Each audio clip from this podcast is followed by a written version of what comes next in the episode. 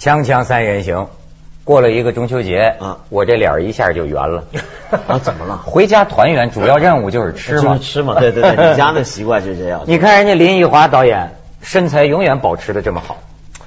对，就是啊。对，嗯林奕华导演上次来好像还在昨天呢。啊，对，是吧五月份了，已经是五月份了五月份了。对，几个月啊，而且呢，这次他是带着这个色戒的观感来的。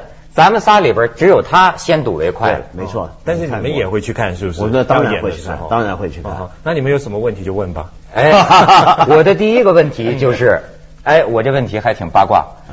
作为一个断背山，嗯你看《色戒》嗯当中的这种男女情爱的镜头，嗯，跟这个异性恋的观感会有不同吗？那首先我要说啊，或许就澄清一下，因为之前我们看报道都是说有三十分钟，那三十分钟其实你真的要做起来也蛮久的。那我就很香港人就是实在，上来就先算 三十分钟。报纸真的是很大的一个一个在那看着表数 对啊，那观众有可能就带着这个表进哦，去对也说不到三十分钟就觉得骗人嘛，对啊对对对对对嘛，对啊，因为难保有一些观众就是冲着这三十分钟进去，没错没错没错但其实它有三段。那三段呢，加起来大概就是，我听说国内好像要减个七分钟，对不对？啊那我想加起来应该是个十分钟左右吧。嗯那所以大家还是可以看到一小部分。嗯那谈到你说有什么不一样这个东西，那我还蛮觉得出乎意外的，就是说，呃，这个电影里面描写的这个男人跟女人原著的时候，其实讲的非常少。就是他们在床上做些什么嗯，他只有一句话，那句话就是说，要通到女人的心，必须要通过阴道，所以呢，就好像是尽在不言中了。这句话原来是说，就是要想通过男人的心，必须通过男人的胃。就说女人要取悦男人，你得做好吃的。对那要通过女人的心，必须要通过那个地方啊 那这个地方其实它是一个怎么样的地方呢？那张爱玲就把这个地方 这个空间完全就开放给读者，因为这句话它也可以变成是一个调侃嘛，那个调侃就是调侃那个讲这句话的那个人，所以它是一石二鸟。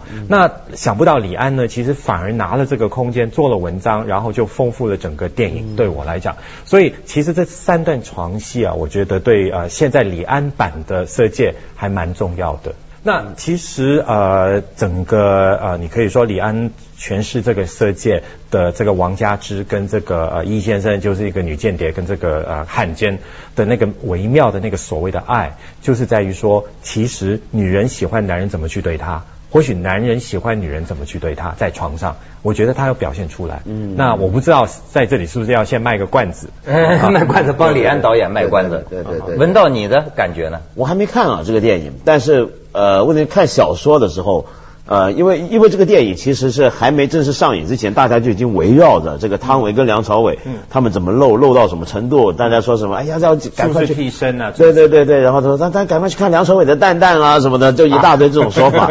那么当时我听了我就觉得很奇怪，因为原来小说都完全没有这些东西的。嗯然后我当时就在想，就是呃，他会因为因为拍张爱玲呢，往往都不会变成一个灾难。嗯，就是呃，因为张迷啊，就喜欢张爱玲的人呢，有一种呃调调。非张迷的人呢，不能够理解的执执着，对，嗯那么他会。就等于比如说，很多人就说，哎，金庸的小说不能拍成电影。嗯如果你说金庸的小说不能拍成电影的话，那么对张迷来讲，张迷的呃张爱玲的小说不能拍成电影，那个程度要比金庸厉害几百倍。就你觉得那个东西一出来就不对，比如说以前你看黎明他们演，你就会觉得、啊半生缘啊，怎么会是这个样子？就就很不对。嗯那么当我听到就是说李安要拍的时候，你已经觉得很危险。然后到后来你听说哦，还要梁朝伟露蛋蛋，那么就就变得更危险。这他在想什么呢？你知道李安的弟弟怎么说吗？嗯就是说梁朝伟那不是随便，对，梁朝伟不是随便脱衣服的。嗯能让梁朝伟脱衣服，他那意思是我哥哥一定是在艺术方面有很好的构思。说等着找我们来脱衣服的女的多了，为什么？因为有梁朝伟嘛 不是，对对，他就说明不是像大家想象的，当然是那种。而且我呃在三联上还看到你说的，嗯就是他拍这种这个床上戏的过程当中啊，见到你了，当时你觉得他好像都快崩溃了，是吗？因为那个时候刚好是色戒要分开几个阶段来拍，他外景很多啊、呃比如说他因为找不到一些老的一些香港的一些风景啊或者街景嘛，所以他也好像到马来西亚去了，然后他在香港也拍了，但是后来昨天我们在问他的时候，他说其实香港他只拍了一点点，因为真的香港改变太大了，所以没有办法。那刚好那个时候我碰到他有一个晚上就出来喝过一一一呃一一个茶或者怎么样的，然后原来当天那几天他都在邵氏影城在拍那些床戏。那我见到他的时候，并不知道他在拍那个部分，只是觉得说他很累，而且他一直在有点跟我在讲说，其实呃拍电影为什为什么有时候好像是下了一趟地狱。或许这个色戒，这个色跟这个戒，到底有对他这个整个人的那个状态有什么影响？听说是拍这个电影的过程当中，这个李安就是几乎接近崩溃，有时候甚至就是到失控了，就失控了怎么办呢？就哭，就就就，所以我觉得李安这个人啊，我这我觉得这真的很奇怪，就是一般，比如说我们想象拍床戏啊，比如说以前香港也拍很多床戏嘛，那香港拍床戏，通常我们听到的就是导演出来说话，说的就是啊、怎么样清场啊，啊、不准闲杂人等在场啊，怎么样围布啊，敏感部位要贴胶纸啊，谈的都是这些。然后你觉得这些导演是不是拍的时候一边拍一边笑的？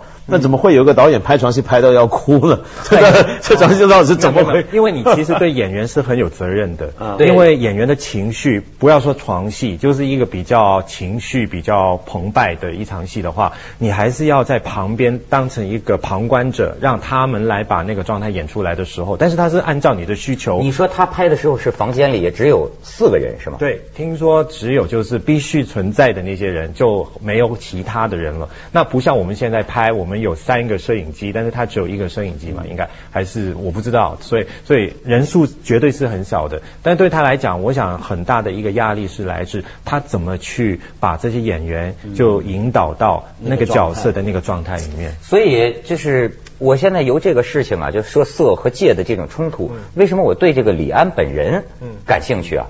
因为这两天也听到有人在聊天嘛，就说还是像当年我们毛主席啊提出来的问题，其实我现在越来越意识到是个很关键的问题。毛主席曾经说过，文艺是为什么人的问题。嗯说实在的，哎，我觉得现在大陆许许多多的艺术家、嗯导演。都是在这个问题上啊，嗯解决不好，就是或者说困惑，嗯个人性、大众性、嗯商业、艺术哈嗯。但是呢，听人聊天好像李安属于一个在这方面似乎是解决的不错的一个人。而且你看他本人，我为什么说是这个色和戒的？嗯我琢磨李安这张脸呐，嗯你觉不觉得他这张脸里边我能看出很多东西？你看，一方面，开始看相了。呃我我我经常注意，你觉不觉得他笑像哭一样？嗯明白吗？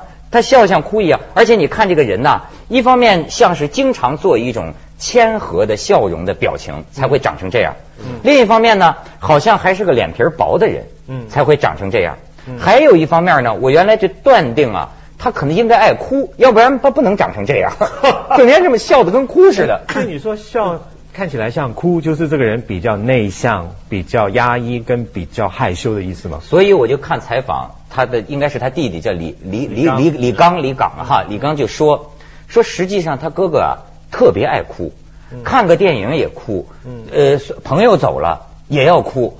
什么？这到最后，比如说电影拍完了，制片人隔着车窗跟导演说：“导演，我走了。”哎呦，他能把上半身探出车窗，抱头痛哭。所以你看，他一方面是有这一个领，你看他拍的电影，什么理性、嗯。感性，包括《断背山》，嗯。往往都是这个色和戒嘛，嗯。两者之间的这种冲突。而且还我那天看杂志上还讲，你比如说在喜宴上边，他自己还出来讲了一句话，嗯对。说中国人对。五千年的性压抑，对他说早就想找个机会，他讲出这句话来，嗯嗯你就可以反映出他内心世界的一些嗯东西。嗯聊这个有意思，咱们去广告接着再聊。锵锵三人行，广告之后见。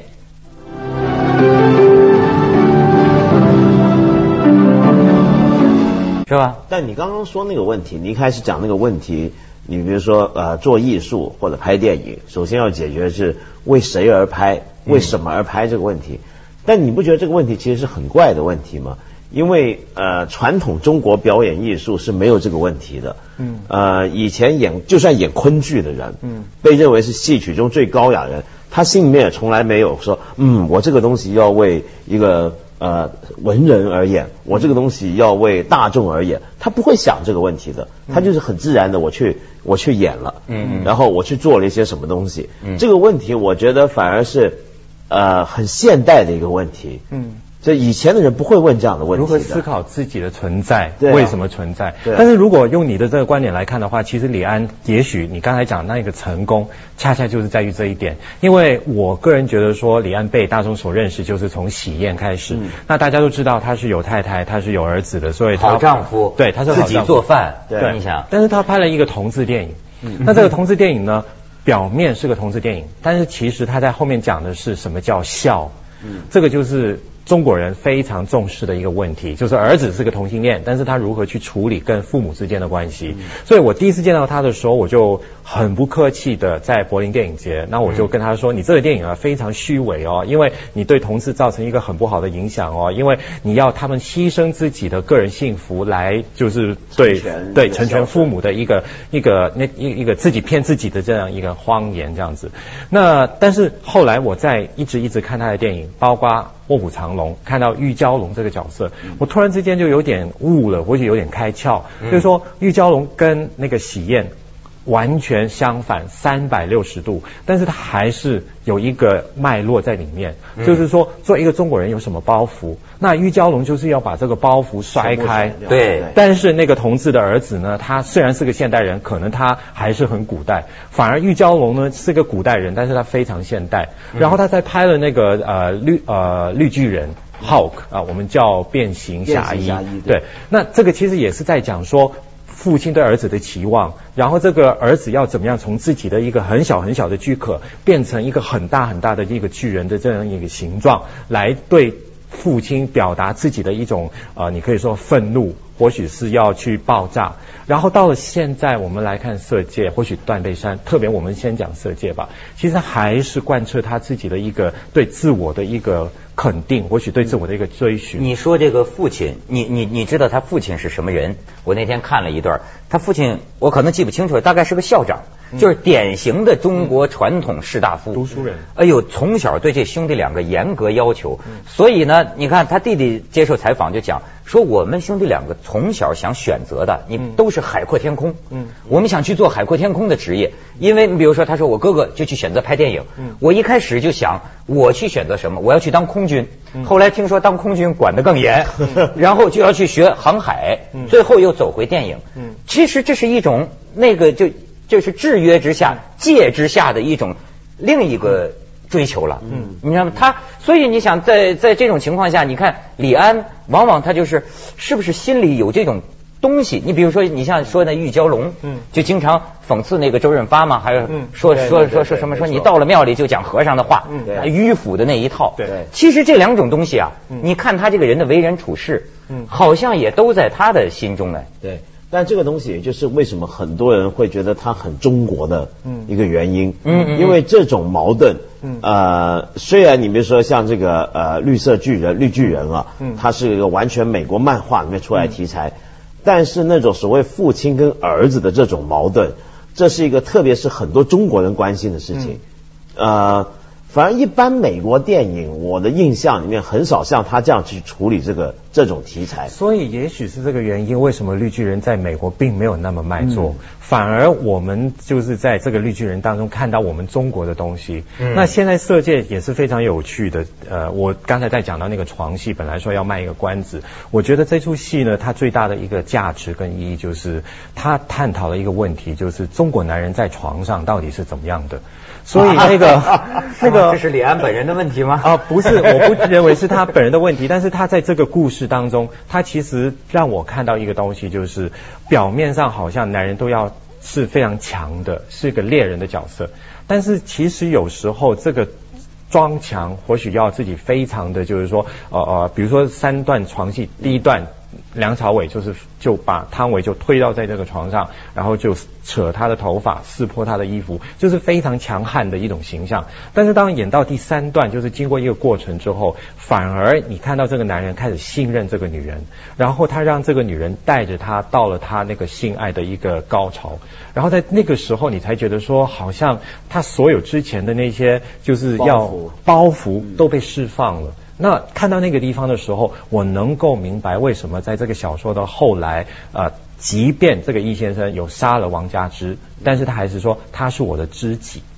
那因为这个知己这个部分，其实并不是说他们有多少的所谓的我们认为爱情需要的呃长相厮守啊或者怎么样，而是了解。然后这个了解呢，就是这个女的其实在李安的这个版本里面，知道怎么去让这个男人觉得自己被释放。被解放，那这个色跟这个戒，我就觉得好像找到了一个怎么说去解码，就是说很多人以为说色这个事情其实只有害无益哦，但其实有时候它就是你本身对自己的了解很重要的一个钥匙孔。那如果用刚才我们说李安一直拍下来这些电影呢，中国元素或许中国部分，或许你刚才讲的就是说啊，为什么他又可以兼顾到？中域艺术，但是同时也可以拿下这个市场。我想是因为他本身就真的用拍电影来找自己，然后很多看电影的人其实也是希望在电影当中经历同样的一个过程。好，有了你这段引言，我们现在可以看一点片段，那。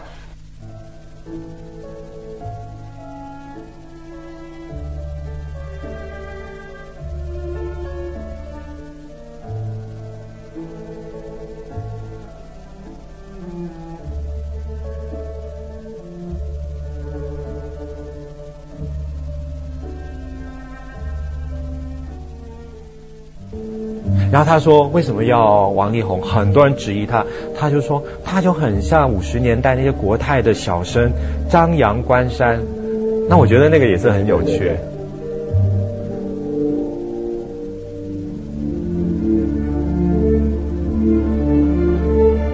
汤唯真的很好，是吧？真的很好。”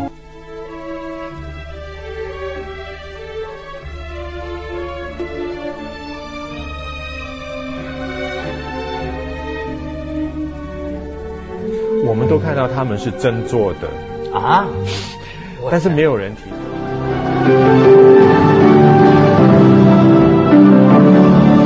这个媒体可以讲一下。嗯，林导演说他看这个《色戒》，他说这个观众啊都看出来，觉得那是在真做，但是很奇怪，没有人问这件事情。